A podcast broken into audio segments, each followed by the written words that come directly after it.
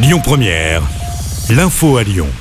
Bonjour à toutes et à tous. Dans l'actualité de ce mardi, la mobilisation continue contre la réforme des retraites.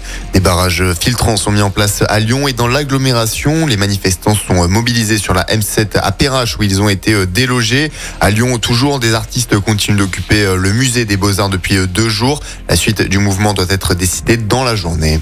Les raffineries sont aussi concernées, notamment celle de Fézin. Le site a stoppé ses expéditions depuis hier. La production devrait s'arrêter durant l'après-midi. En France, le gouvernement a annoncé le déblocage du dépôt pétrolier de Donge et la réquisition du personnel à celui de Fos-sur-Mer. Déjà hier soir, il y avait eu de l'agitation à Lyon, notamment à Bellecour, à la Croix-Rousse et dans le quartier de la Pardieu. Neuf personnes ont été interpellées, un policier légèrement blessé.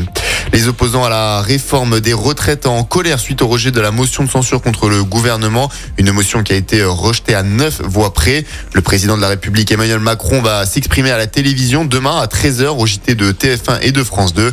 Il écarte toute dissolution, remaniement ou encore l'idée d'un référendum. À Lyon, un accident hier soir, une collision spectaculaire entre un poids lourd et trois voitures. Quatre personnes ont été grièvement blessées. Trois d'entre elles ont été héliportées vers un hôpital. Une enquête est en cours.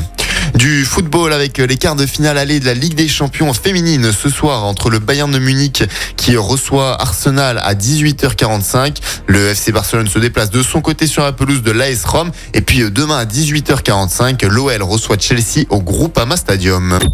Écoutez votre radio Lyon Première en direct sur l'application Lyon Première, lyonpremière.fr et bien sûr à Lyon sur 90.2 FM et en DAB+. Lyon Première